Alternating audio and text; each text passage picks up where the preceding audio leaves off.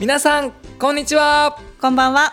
アロマを愛しアロマにしか愛されなかった男ユキロンドンウィズアロマ代表アロマ社長こと石川祐希と補佐役のアロマ秘書山本優奈ですあ。いやちょっとあのさ、はいさっきちょっと行き詰まったのはなんかアロマにしか愛されなかった男って過去形になってて、現在進行形だからふと思ったんだけどアロマにしか愛されてなな愛アロマにしか愛されていない男の方が正解なんじゃないのかなってふと思ってちょっと行き詰まっちゃった。今更ですか？あごめん私にはどっちでもいいですね。そうですよね、はいそうですありがとうございますジップ FM ポッドキャスト。アロマ沼アロマ社長の週一ラジオパフパフ。はい、この番組はプロが教える今日から役立つアロマをテーマにアロマの専門家2人が皆様の日常にちょっぴり役立つアロマ情報を面白わかりやすくお伝えしていきますので本日もどうぞよろしくお願いいたします。よろしくお願いします。さて今回も毎回一つのアロマを深掘っていく聞くアロマ辞典シリーズです。本日ははい。カモミールローマンです。あカモミールローマンこれは結構聞いたこと皆さんある名前かもしれないですよね。カモミールティーとか飲んだりする？はい飲みますハーブティーは。おしゃれ。あの夜に旦那さんが買ってくれたハーブティーを飲んでます。ロマンチックだね。あありがとうございます。カモミールローマンを今日は解説していきます。お願いします。では毎回恒例のはい、学名からお願いします。今からラテン語を石川語でえー読んでいく形になります。いきますね。ちょっとい勢いでいきますこれは。シャマメメルムモバイル。電話かよ これモバイルですか？ノバイル。N ですね。シャマメメルムノバイル。すいません。これはあの皆さんちょっとカモミールローマンの学名っていう感じでネット検索していただくと多分僕が発音してたのがよくわかると思います。あでもこれあの石川語なんであの気にせず。あそうですね。はい、カモミールローマンで。今日は解説をしていきます。はいお願いします。お願いします。はいでは産地からはい。教えていただいてもいいですか、えー僕たちは基本的にイギリス産をメインに仕入れて使っておりますけれどもはい。他にもこうフランスとかイタリアとかヨーロッパが有名な産地として知られてますね。へえなんか北アメリカでも栽培されてるっていうのもあ聞いたんですけど。確かにそうですね。緯度的には同じ感じの緯度になるので気候が似てるから取りやすいんだと思いますね。ちなみにどんなはい植物ですか、皆さんもご存知のように、まあ、ハーブティーとかあのティーパックに入ってるキク科の植物になるんですけれども花びらが白くて真ん中が黄色っぽい本当に菊っぽい、まあ、見た目に関してはデイジーに似ているっていうのがカモミールローマンの植物になりますね。デイジーに似てるってすごいわかりやすいですね。はい、見た目も可愛いですもんねすごく。そうですね。うん。結構まあ名前の由来とかもお客様からも質問でカモミールローマンっていうからローマで取られるのとか聞かれるんですけれども、はい。そういうわけではなくていろいろ調べると16世紀にドイツの作家がイタリアを旅行した時にローマで見つけたというだけで、まあ、名前と原産地は全く関係ないみたいで、まあ、要するにローマで発見されて以来カモミールローマンと呼ばれるようにえーなっただけですね。へえ知らなかったですそれは、あとカモミールはギリシア語で地上のリンゴという意味でリンゴに似た方向にも由来しているみたいなので、まあ後で香りの説明もさせていただきますけども、まあ、リンゴっぽい香りとよく言われるのが、まあ、カモミールになるんですけれども 僕はこれを嗅いでリンゴを想像はできないですね。どう？秘書は、私もリンゴに感じなかったですね。もうハーブティーだよね。うんハーブティーの香り。むしろ誰がリンゴって言い始めたのか気になっちゃうそっちが。この香りを嗅ぐ前にリンゴをめちゃめちゃ食べてて。ありえますね。うん間違って、えーそうやって感じたのかも。そんなリンゴリンゴって思って頑張って嗅いでみたこともあるんですけどやっぱりリンゴじゃないですね。確かにリンゴじゃないですね、抽出方法に関しては、まあこれは主に花びらから水蒸気蒸留法によって抽出されているっていうのが抽出方法になりますね。花びらからってどれだけの花びらを集めて？その量は僕も確かではないですけども、はい。ただ仕入れの価格値から見ると、多分相当な花びらがこの抽出には必要となってきていると思いますね。なのでやっぱり価格的にも相当高いですからね仕入れもえちなみにおいくらぐらいですか？秘書だから仕入れ値は教えません。あ。皆さんネットの方でぜひご覧くだ自さい。力で私も後でちょっとネットでひそひそとしますね。はい。でも確かにこの一枚一枚花びらこんなに小さいのにそこから取り出すってなってくるとだいぶ希少価値が高いアロマになりますもんね。はい、でももしこのカモミールローマを街とかうんうん。なかなか見かけないと思うんですけど、うん。まあ、花びらをちょっとこすって指先を香り嗅いでいただくとうんうんうん。この香りがしてくると思うのでぜひ皆さんもやってみてください。え。ー、なんか他の花でも結構代用できそうですねそれ。そうですね。花びらをこすっていただくといいと思いますね。ちなみに香りはトップミドルベースでいくと？これはですねミドルノートと僕の教科書もいろいろ書いてあったんですけども、僕の中では意外にベースですね。かなり出てきますし持続性が高いですね結構ちょっとつけただけでもう一日中その香りが支配するぐらい強い感じがするのでなので本当にこれも使いすぎには気をつけてブレンドを楽しみたい場合は入れすぎないようにやってみてください。はいわかりました。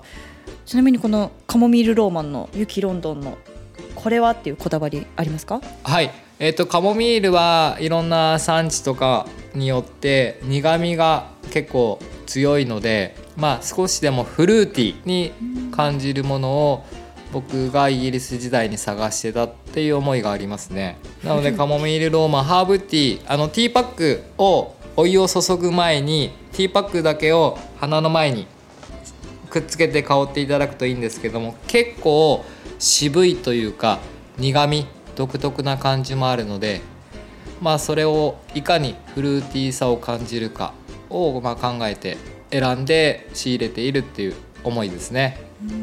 そのフルーティーさからこのリンゴのような香りにつながってくるそうですね。まあでもお客様によってもやっぱりいい香りりんごのような香りがするっていう方もいらっしゃるので、うん確かに。そのハーブティーでもよく使われるじゃないですかこはい。のカモミールって、結構そのリラックス効果を高めてそのよく眠れるよっていう感じで夜にハーブティーを飲むことってすごい多いんですけど、はい。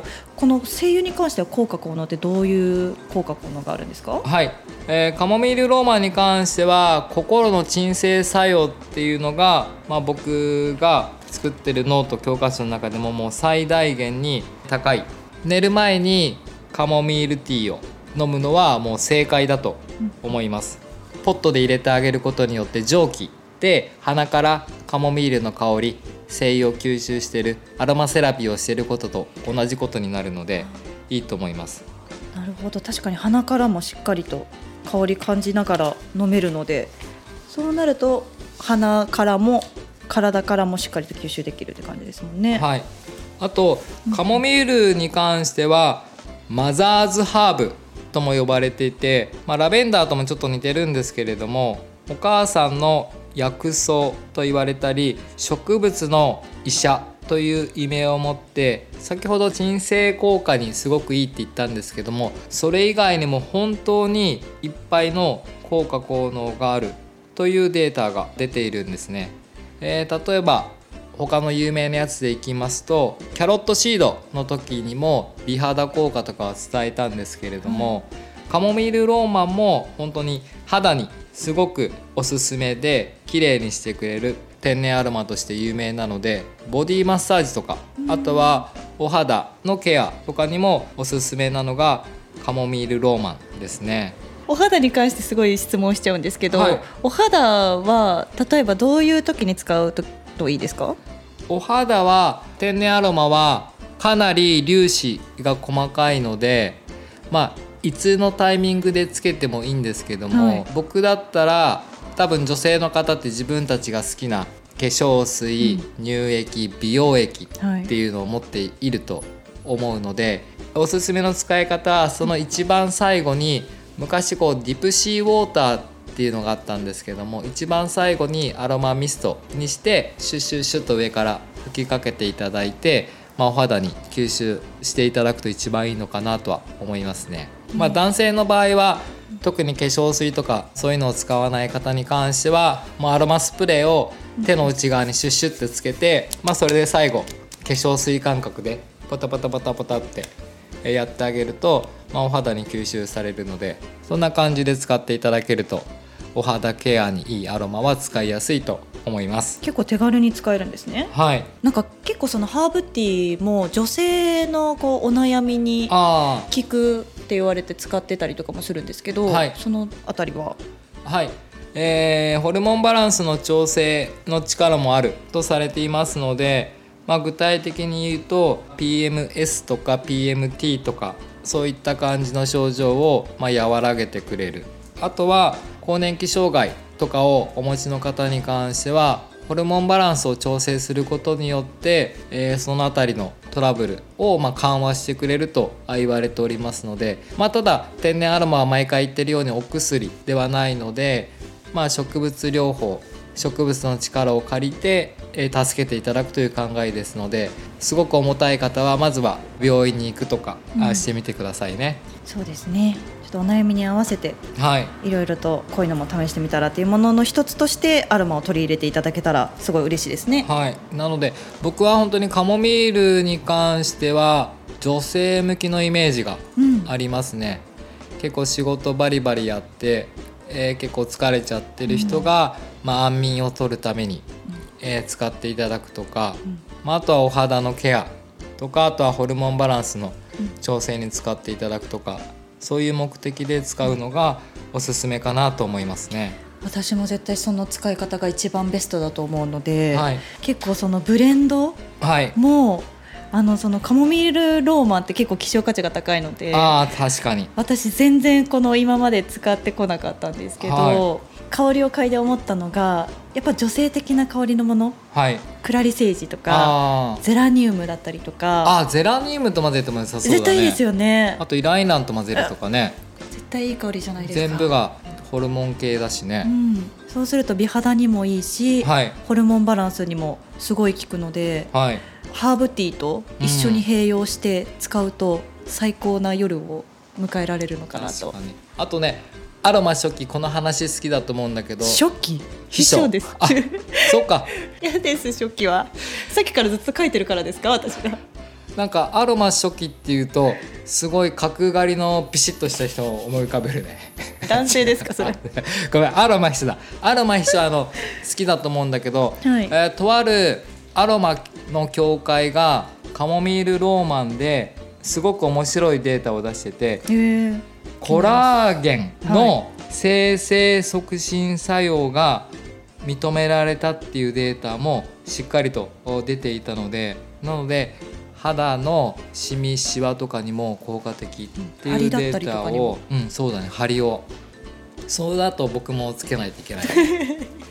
なのでコラーゲンっていうキーワードも結構女性は大好きだと思うので、そういう面でもお肌にはいいのでぜひぜひチャンスがある方は使ってみてください。はい。なかなか魅力的のあるカモミールローマンでしたね、はい、今回はカモミールローマンについてお話しさせていただいて次回はカモミールジャーマン。あジャーマンね次はね、はい。ジャーマン。について深掘りしていきますのでそちらも楽しみにおはい。待ちいただけたらなと思います、この番組ではリスナーの皆様がアロマセラピーについて今よりちょっぴり深く知って人生がより生きやすくなることを願ってお届けしています。毎週水曜日の夕方頃に配信いたしますので応援の意味も込めて番組のフォローをお願いいたします。お願いします。お願いします。あと今ジャパンポッドキャストアワードリスナーズチョイスというのも受付中です。より多くの方にアロマを知ってもらうチャンスになりますのでアロマ沼を応援してくれるという方はぜひ概要欄のリンクからリスナー投票をお願いいたします。お願いします。皆さんのご質問にもどんどんお答えしたいと思っておりますのでご質問のある方は概要欄にあるリンクの方からこちらもお願いいたします。それではまた来週。Have a nice アロマライフ初めて揃ったねこれね、はい。嬉しい